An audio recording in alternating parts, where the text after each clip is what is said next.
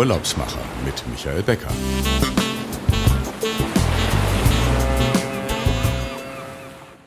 Liebe Zuhörerinnen und Zuhörer, herzlich willkommen bei dem Reisepodcast Die Urlaubsmacher. In unserer heutigen 49. Folge haben wir eine Spezialistin für die Galapagos-Inseln zu Gast. Das Archipel, etwa 1000 Kilometer westlich von Ecuador, ist eines der unberührtesten und zugleich faszinierendsten Reiseziele, die auch bei vielen auf der Bucketlist stehen, als Once in a Lifetime. Ich freue mich daher, heute Beate Zwermann zu begrüßen, die bereits 34 Mal auf die Inseln geflogen ist und auch schon für das ecuadorianische Fremdenverkehrsministerium gearbeitet hat. Herzlich willkommen, Beate. Hallo Michael, schön. Wo erwische ich dich gerade? In Ecuador auf den Galapagos-Inseln oder in deinem Büro in, in Deutschland? Ich bin zurzeit in Frankfurt. In Frankfurt. Ah, dann habt ihr ja auch wahrscheinlich so ein eher durchmischtes Wetter wie wir hier in Berlin. Ich habe ja immer so eine Einstiegsfrage und ähm, die möchte ich bei dir eigentlich ganz speziell auf einen Punkt bringen. Ähm, wie hast du deine Liebe zu den Galapagos-Inseln entdeckt? Also zunächst habe ich sie für Ecuador entdeckt. Das war 1989 und damals habe ich einen Sprachkurs in Quito gemacht und habe mir dann das Land angeschaut, bin danach nach Peru, aber Ecuador hat mich gefesselt, ja. Also ähm, in Ecuador ist der Weg das Ziel, das ist äh, wunderschöne Änderungen der Flora und Fauna alle paar, sag mal, zehn Kilometer ändert sich das. Und 1992 durfte ich dann das erste Mal auf die Galapagos-Inseln fliegen und ähm, ja, da bin ich dann auch noch zwei Tage länger geblieben als meine eigentliche Kreuzfahrt und ich hatte das Gefühl, ich war mal eine in einem anderen Leben eine Riesenschildkröte im Hochland von Santa Cruz. Und dann ging es äh, weiter. Du hast einen eigenen Veranstalter gegründet oder du hast gesagt, ich möchte eigentlich ähm, mehr mit diesem Land auch äh, unternehmen? Genau, also ich habe mir ja sofort vorgenommen, 1989, ich werde was für Ecuador tun, in jeglicher Form. Musste sich noch herausstellen, wie ich das mache, aber ich bin dran geblieben. Ich habe dann Magister geschrieben in Publizistik über den Journalismus in Ecuador, bin immer wieder hingefahren und als ich im Jahr 2000 meine Agentur für touristische Vermarktung gegründet habe, habe ich dann sofort ähm, Ecuador versucht ins Programm zu bekommen. Und 2015 dann final ähm, habe ich dann den Reiseveranstalter für Galapagos gegründet, weil die Reedereien der Galapagos-Inseln gesagt haben, ich soll das doch mal jetzt endlich machen, weil ich könnte das doch bestimmt super verkaufen. Ähm, kommen wir mal, weil du sagst Festland, äh, Quito und, und, und, und Inseln.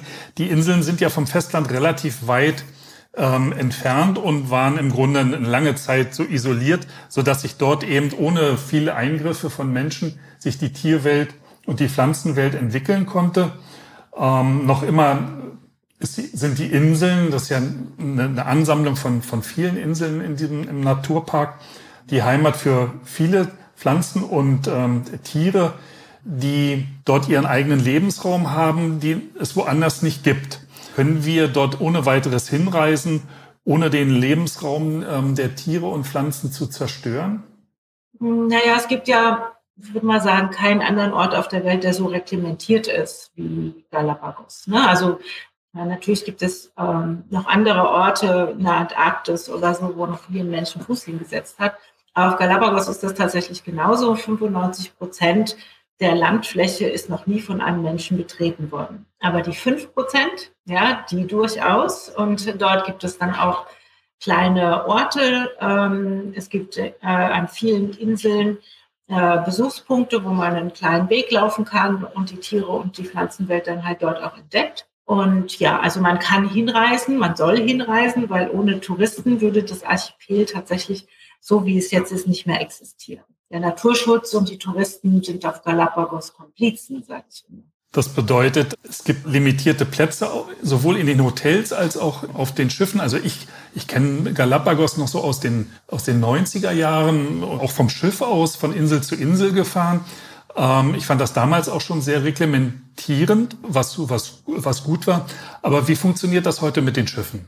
Ja, 2006 ähm, hatten wir große Probleme mit Galapagos, weil es zu viele Schiffe gab und zu viele Menschen. Also es war ein richtiger Boom ähm, Anfang der 2000er Jahre und daraufhin hat sich der Nationalpark ein sehr effizientes System ausgedacht. Also sie haben zum einen die Anzahl der Betten an Land und die Anzahl der Betten äh, auf Schiffen reglementiert und das an Schiffspatente und Lizenzen geknüpft. Und dann haben sie das den gesamten Archipel organisiert wie ein Flughafen. Das heißt, jede Bucht, wo man anlanden darf, hat Slots morgens sechs, nachmittags sechs.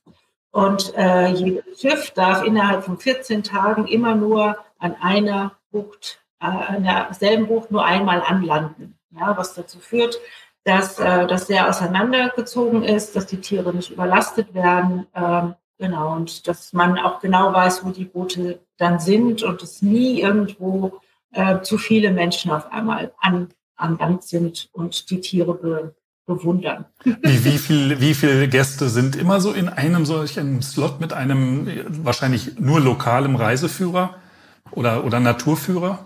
Naturführer auf Galapagos dürfen nur Galapagenius werden, also Menschen, die dort geboren sind oder ein Bleiberecht haben. Und unsere magische Zahl auf Galapagos ist die 16, also ein Naturführer plus maximal 16 Gäste hat eben einen solchen Slot. Aber es gibt auch Schiffe, die mehr als 16 Gäste an Bord haben. Und dann ist das aufgeteilt, dann hat man eben zwei Führer. Zwei, drei, vier, fünf, maximal sechs Slots. Also die größten Boote auf Galapagos haben 96 Passagiere. Das heißt, die würden dann den ganzen Vormittag in Anspruch nehmen mit allen Slots, die an dem Vormittag oder an dem Nachmittag zur Verfügung stehen. Genau. Und ähm, das heißt, wenn ich in so einem 16er-Block bin, dann ähm, begegne ich den anderen auch gar nicht oder äh, sehe ich die dann so von weitem oder äh, da geht man mhm. wahrscheinlich so in Abständen los. So. Genau, also geht alle halbe Stunde los und ähm, das, zumeist sind es Rundwege, sodass man in ein Land ankommt und dann losläuft, sodass man das, also diese 16er-Gruppe doch das Gefühl hat, sie sind da erstmal ganz alleine mit der Tierwelt. Natürlich muss man dem Naturführer ein bisschen, bisschen stringent folgen. Ne? Das ist ja dann immer für die Fotografen ein bisschen blöd, wenn sie lieber am liebsten dann eine Stunde neben. Das fiel mir auch gerade so ein, ja. Auskommt, ja. Das muss man dann in einem Inselhopping machen. Da kommen wir ja noch ja. zu. Das geht Fotografen dann da besser, weil die Tiere sind ja nicht nur in den ungewohnten Gebieten, sondern eben auch in den bewohnten Gebieten. Und da kann man sich dann etwas länger neben einem Tier hinsetzen. Ne? Aber prinzipiell deine Frage zu beantworten, ja, normalerweise hat überschneiden sich diese Gruppen nicht. Ja, die treffen sich am Ende wahrscheinlich am Wasser wieder und dann gehen, sind die meisten dann auch im Wasser und schnorcheln, aber auch da sind die Abstände ja gegeben. Die einen sind eine halbe Stunde eher da, also alle halbe Stunde und dann geht man dann auch wieder gemütlich aus dem Wasser. Und äh, dann kommen wir doch mal gleich zu den unterschiedlichen Formen. Wir haben einmal die Fahrt mit den Schiffen, die wir eben schon hatten, und dann sagtest du Inselhopping dann ist man auf einer Insel und fährt von der Insel immer zu den anderen Buchten? Ja, also wichtig ist einfach erstmal zu wissen, dass der Galapagos-Archipel sehr groß ist. Ne? Also so groß wie die Ägäis. Und die, die äh, Inseln sind auch, äh, liegen relativ weit voneinander entfernt. Das heißt, Inselhopping kann man maximal machen mit vier Inseln. Nur vier Inseln sind bewohnt. Auf vier Inseln gibt es Hotels.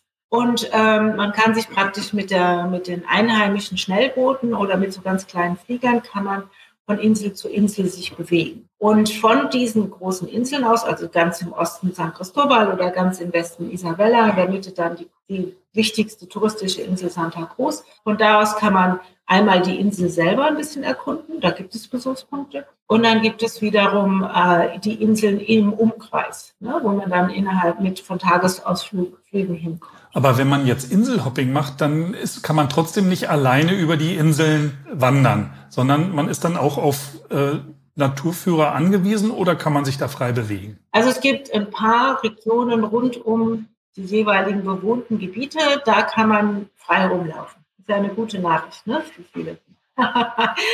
man muss nicht immer nur auf Gruppe sein. Also man kann auf Isabella zum Beispiel Fahrrad fahren mal einen ganzen Tag, ne? so entlang der Küste und so. Da geht man dann auch in den Nationalpark und dann lassen die einem auch alleine rein. Aber das ist wirklich eine Seltenheit. Normalerweise, sobald man den Nationalpark betritt, muss man auf, äh, muss man sich einer Gruppe anschließen und ist mit dem Naturführer unterwegs. Das heißt, wenn man jetzt individuell mit dem Flugzeug äh, ankommt und dann ähm, nach Santa Cruz rüberfährt. Das ist, also der Flughafen ist ja ausgegliedert auf einer kleinen Insel im Norden von Santa Cruz. Dann nimmt man öffentliche Verkehrsmittel, wird abgeholt oder ähm, wie ist das dann organisiert bei Individualreisenden? Ja, also man kann auch ganz selbstständig auf die Insel fliegen und kann sich dann, wie gesagt, wie ein Einheimischer auch bewegen. Das geht. Es ist ein bisschen komplexer im Sinne von, dass man ähm, ja, dass man dann halt nach Touren suchen muss. Ja, und äh, also im Grunde, wir empfehlen den Leuten, dass sie das vorbuchen, weil ähm, auch die Tagesausflüge sind ja sehr kleinteilig. Das heißt, maximal 16 Leute gehen auch da wieder nur auf ein Schiff, um zum Beispiel jetzt umliegende Inseln zu besuchen. Und wenn dann halt das Schiff an dem Tag nicht fährt, wo man es gerne hätte, dann muss man schon genug Zeit mitbringen, um das äh, entsprechend zu organisieren. Dann lass uns mal von diesem technischen wegkommen und nochmal zu, oder jetzt erstmal zu den, zu den Tieren und den Pflanzen auf den vielen Inseln. Ähm, wie sieht denn so eine ideale äh, Rundreise oder wenn man es ideal nennen kann, wie sieht so eine Rundreise mit einem Boot aus und ähm, was kann man so erleben äh, auf den einzelnen Inseln? Na, wichtig ist zu wissen, dass es gar nicht so viele unterschiedliche Tiere und Vögel gibt, ja, sondern es, es gibt halt bestimmte Tiere und Vögel, die sich maximal in ihren Nischen eingenistet haben und dort überlebt haben und dann in ganz friedlicher Koexistenz miteinander leben. Ja, also das ist mal für die Tierwelt und die, die Vogelwelt. Und ähm, dann wiederum, was die Pflanzenwelt anbelangt, äh, also die Flora auf den Inseln, ist es so, dass wir insgesamt äh, fünf Strömungen haben, die in, das, äh, in den Galapagos-Archipel hineinfließen, die dadurch auch, die dann die Wassertemperatur bestimmen, damit auch das Wetter. Und dadurch äh, entsteht auf fast jeder Insel eine unterschiedliche Vegetation. Und diese Vegetation wiederum, die bestimmt dann auch, welche Tiere dort leben. Also zum Beispiel ein Landleguan, der braucht Opuntien, also es sind große Lavakappen. Oder eine äh, Meeresechse, ja, was ja dann das Pendant wäre, die grast ja unter Wasser eine bestimmte Alge ab. Und diese Alge wächst immer nur in etwas kühlerem Wasser. Also die Echsen gibt es zwar überall auf dem ganzen Archipel, aber äh, das Wasser muss auch entsprechend kühl sein. Oder ich sage mal, letztes Beispiel der Pinguin. Ja, wir haben eine super süße kleine Pinguine. Das sind wirklich eine Unterart der Humboldt-Pinguine, endemisch zu Galapagos, nur halb so groß. Und die mögen es halt auch nicht so warm. Das heißt, je nachdem, wie die Strömung ist, und da gibt es äh, Unterschiede während des Jahres, ziehen sie sich dann in andere Gebiete zurück. Und wenn man jetzt eine Galapagos-Reise plant, dann ist es wichtig, dass man weiß, wo die Tiere sind. Ja, weil eben nicht jedes Tier oder jeder Vogel ist an jedem Ort. Und weil du sagst, an jedem Ort, ich habe gehört, ähm, es gibt auch Tiere, die gehen dann auf die Leguane möglicherweise, die gehen auf die Terrassen der Häuser der, der Einheimischen oder auch der kleinen Hotels und ähm, haben eigentlich gar keine Angst vor den, vor den Menschen und vor den Gästen. Ja, das ist prinzipiell so. Also ob man die unbewohnten Inseln besucht, wo die einfach rumliegen oder vor einem herlaufen oder wenn man im Weg ist, dann auch mal drüber läuft über uns Menschen. Ne? Wir sollen ja, wir als Mensch sollen ja zwei Meter Abstand halten, aber die Tiere, die machen das eben nicht. Ja, also die sehen uns als Kollege. Ja, und wenn der Kollege im Weg ist, muss der weichen. So muss man sich das vorstellen. In der Regel müssen wir als Menschen um die Tiere rumlaufen. Und in den bewohnten Gebieten ist es genauso. Also die Tiere lassen sich dort in der Regel nicht zurückdrängen von, von den Menschen, sondern wenn sie halt eine Lieblingsparkbank haben, so als Seelöwe, dann gehen sie auch auf diese Lieblingsparkbank und dann laufen sie auf die, läuft der Seelöwe darauf zu und wenn man da gerade drauf sitzt, dann muss man halt weichen, damit er da seinen Platz hat. Das setzt er dann auch durch, oder? Ja, das zieht er durch. Gilt das auch fürs Wasser, wenn man schnorchelt oder, oder tauchen geht? Äh, denn dort ist man ja dann auch zusammen mit Seelöwen und äh, Schildkröten. Kommen die auch auf einen zu und sagen, hey, das ist mein Platz hier?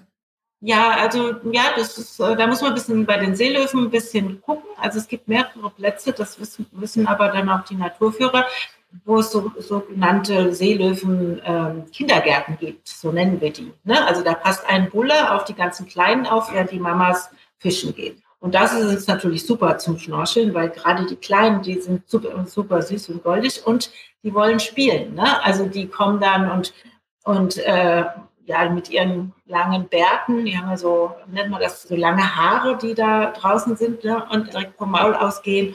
Und damit kratzen die an einem. Und dann wollen die einfach, dass man hinterherkommt. Das ist äh, für uns Erwachsene nicht so einfach, weil die so schnell sind. Aber das ist natürlich ganz besonders schön. Die zischen dann ja? so an einem vorbei oder das. Ja. Oder was mein absoluter Favorit ist, ist tatsächlich Schnorcheln mit Riesenschildkröten. Also wenn man dann praktisch ähm, deren Bewegung nachmacht. Ne? So, die gleiten ja so durchs Wasser und schwimmen, haben aber einen relativ auch einen äh, schnellen Antrieb, wenn sie wollen. Ne? Und da so eine Zeit lang mitschwimmen, das, also mitschnorcheln, das ist wunderbar. Lass uns mal noch mal zum Fotografieren kommen, äh, denn gerade Galapagos ist ja so ein Reiseziel, wo viele gerne hinfahren, die Naturfotografien machen möchten, ob Tiere oder, oder Pflanzen. Was würdest du jemandem empfehlen, der dann eben, wie wir es vorhin schon kurz angesprochen haben, dann auf den Moment warten möchte?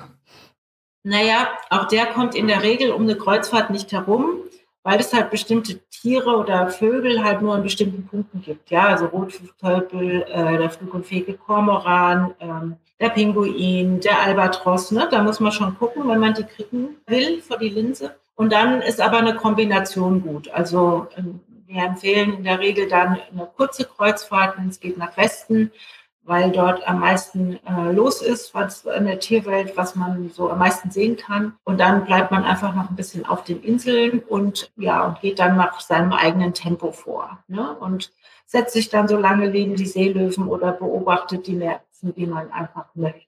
Was vielleicht wichtig auch für die Fotografen ist, man braucht dann nicht die, die größten Teleobjektive, ja, weil die die Tiere sind ja so nah. Ne? Also das verstehe ich immer. Ich war mal in Neuseeland, da habe ich auch Pinguine geguckt und da standen wir oben auf, einem, auf, einem, auf einer Klippe und guckten dann runter an den Strand und irgendwie in 150 Metern war dann eben der Pinguin. Ja, das ist halt nicht so. Der Pinguin hockt halt vor einem, zwei, drei Meter von einem entfernt.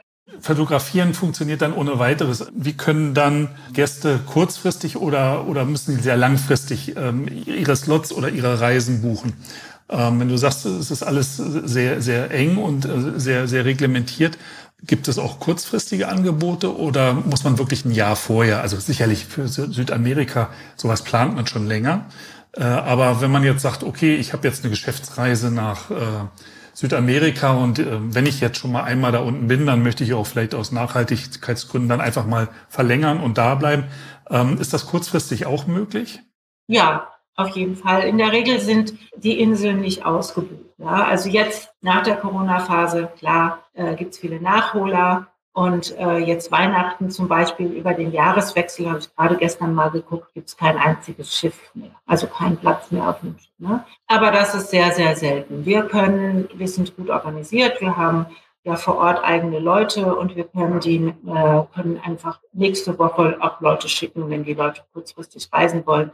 Das geht gut. Wenn man so kurzfristig reist, kriegt man meistens auch günstige Kreuzfahrten. Da ist der Preis Last Minute noch existent. Ne? Und das äh, lohnt sich dann auch anzufragen. Aber so eine lange, längerfristige Planung, ich meine, wenn man ins Paradies fährt und ähm, will es schön haben im Paradies, was ja jeder, glaube ich, will, oder hat so bestimmte Vorstellungen, dann ist natürlich auch eine längerfristige Planung gut, weil dann sucht man sich genau das Schiff aus und genau die Route aus, die man die man äh, eben fahren möchte. Ne? Und dann ist auch noch alles verfügbar. Alles, was kurzfristig ist, da muss man halt das nehmen, was es noch. Also die, die Routen hängen auch davon ab, welche Tiere ich sehen möchte, oder?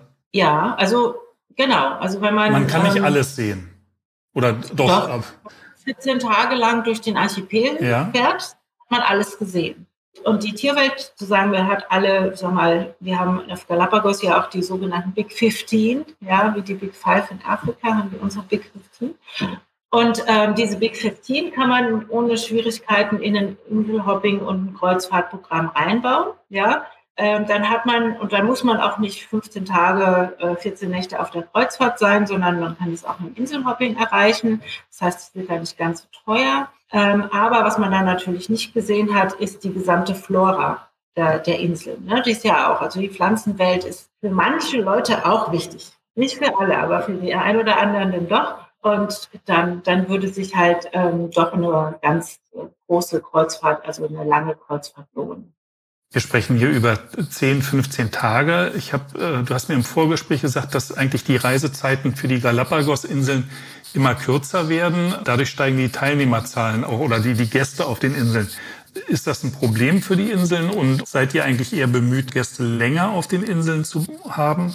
Also das ist äh, ja ein bisschen der Unterschied zwischen normalen Reiseveranstaltern, die die Welt anbieten und darunter auch Galapagos und uns. Ähm, also wir haben ja eine Art Mission.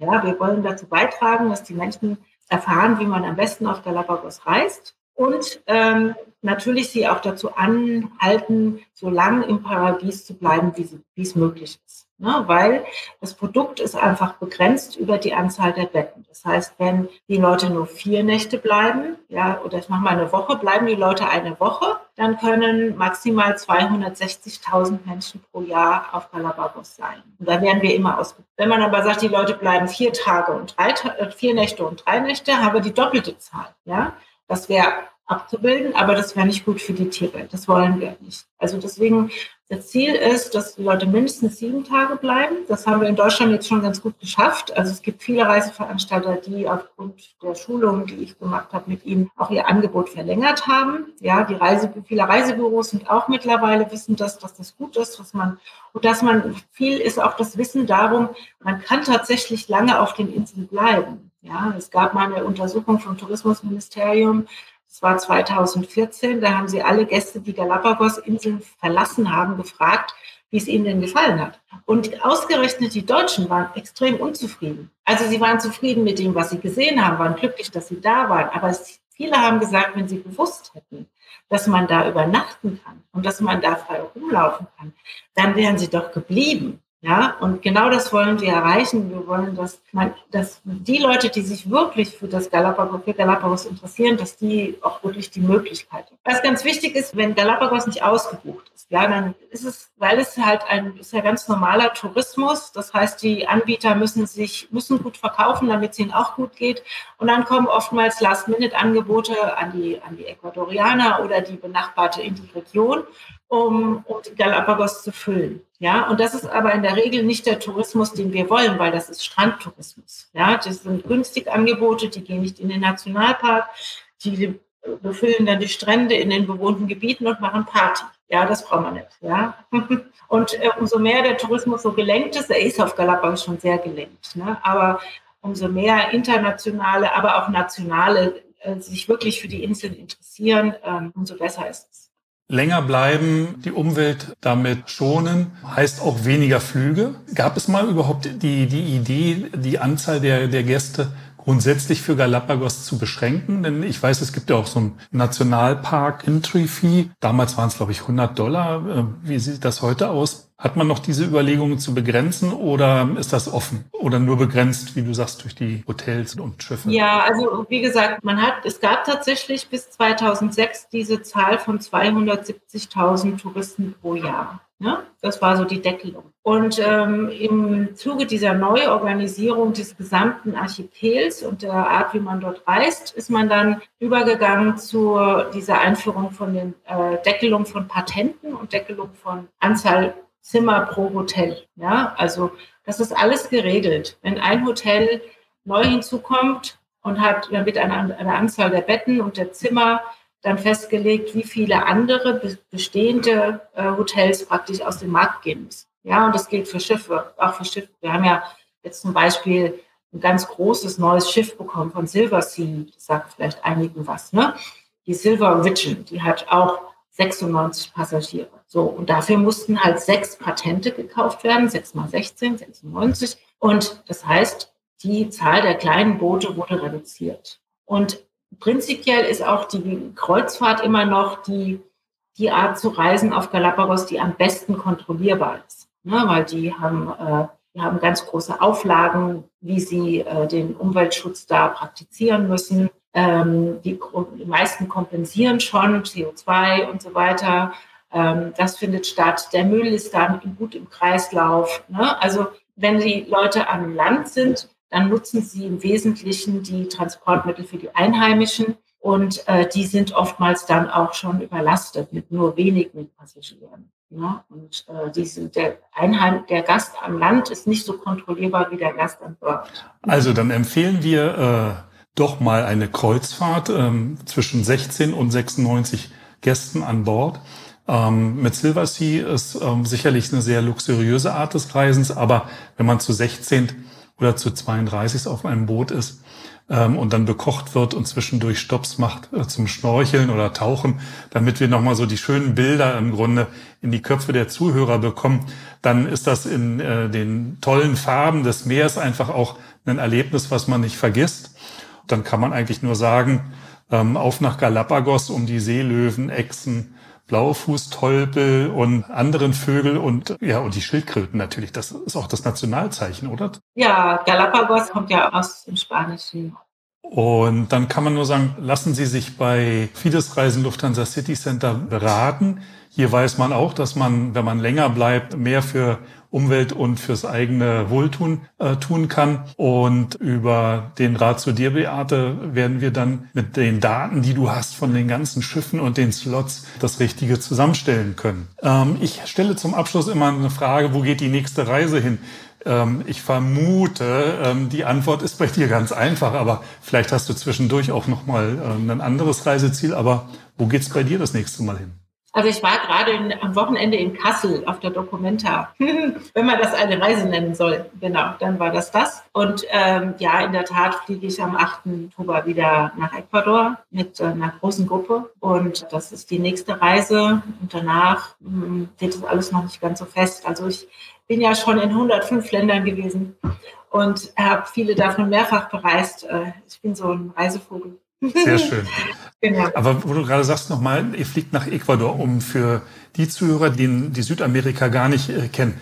Flugziel ist Quito und dann vielleicht auch erst im Land bleiben und dann auf die Inseln. Und wie reist man dann eigentlich von Quito aus auf die Galapagos-Inseln? Zwischenstopp an der Küste, umsteigen und dann mit dem Flieger weiter? Oder was würdest du empfehlen? Ja, also von Deutschland aus hat aus unserer Sicht die KLM die beste Verbindung. Ja, Lufthansa ist ein bisschen kompliziert leider. Und äh, dann fliegt man nach Quito, erstmal nach Amsterdam, dann nach Quito, nonstop. Und die, ähm, die KLM fliegt auch im Dreieck. Also die fliegt Quito, Guayaquil, das ist unsere große Hafenstadt, und dann zurück wieder direkt nach Amsterdam. Deswegen passt das so gut. Und äh, wir in der Regel machen unsere Gäste erstmal ein bisschen Ecuador. Ja, also Quito ist ja eine wahnsinnig sehenswerte Stadt. Die war auf der ersten Liste der UNESCO-Weltkulturerbestätten 1978 stand du schon drauf. Und zwar ist das die größte zusammenhängende koloniale Altstadt Südamerikas. Und die ist wunderschön, da kann man drin wohnen. Ist wie ein kleiner, kleines Dorf. Ja, genau, so fängt man eigentlich an. Und dann haben wir ja ähm, drei wunderschöne Landesteile. Einmal haben wir die Anden mit den höchsten aktiven Vulkanen, die Straße der Vulkane. Dann haben wir den Regenwald, den Amazonas-Regenwald, obwohl der Amazonas als Fluss dort nicht startet, aber unser Rio Napo ist ein großer äh, zuspeisender Fluss, der mündet irgendwann dann mal in den Amazonas und das Gebiet heißt so und es ist tatsächlich mit dem Yasuni Nationalpark der artenreichste Welt, Fleck der Welt. Das heißt, von Quito aus fliegt man in den Amazonas und dann kommt man wieder zurück und dann kann man die Straße der äh, Vulkane entlang fahren, geführt aber auch mit dem Auto. Also Ecuador ist eine Mietwagendestination. Es ist gut möglich, auch keine Sicherheitsbedenken. Und da endet man dann in der Regel an der, in dieser Hafenstadt Guayaquil und fliegt von da aus auf die Galapagos. Dann ist auch die, der Flug nur noch eine Stunde zehn, bis man da ist. Ne? Geht schon relativ schnell. Und auf dem Rückweg geht es am besten wieder zurück nach Guayaquil und dann in die KLM und heim. Perfekt. Ja. Ich glaube, ähm, wer da für ihn das jetzt zu schnell äh, gegangen ist, der spult einfach nochmal zurück oder er geht auf die äh, Webseite ähm, dieurlaubsmacher.fm und kann noch einiges nachlesen und auch die, sich ähm, sehr schöne Bilder ansehen. Beate, vielen Dank, dass du eine halbe Stunde hier Rede und Antwort gestanden hast. Ich glaube, wir haben das Land und nicht nur Galapagos, sondern jetzt am Ende auch nochmal den Zuhörern gezeigt, hey, das Land ist noch zu bereisen, in Amazonas ist was Tolles und das ist vielleicht für einige auch neu. Es ist ein Mietwagenland, man kann individuell auch sehr gut unterwegs sein. Ich glaube, da ist für jeden etwas dabei und ich kann nur allen Zuhörern sagen, Schön, dass Sie dabei waren. Wenn es Ihnen gefallen hat, und davon gehe ich heute mal wieder aus, dann kann ich nur sagen, Daumen hoch auf dem Podcast-Portal Ihrer Wahl und empfehlen Sie uns weiter, empfehlen Sie uns Ihren Freunden und Kollegen und abonnieren Sie unseren Podcast, die Urlaubsmacher, auf Ihrem Portal Ihrer Wahl. Wir sind eigentlich mittlerweile überall und ja, bis zum nächsten Mal. In 14 Tagen hören wir uns wieder mit einer neuen Ausgabe bis dahin alles Gute und nochmal recht herzlichen Dank an dich, Beate, und toi, toi, toi für die nächste Saison. Danke, Michael.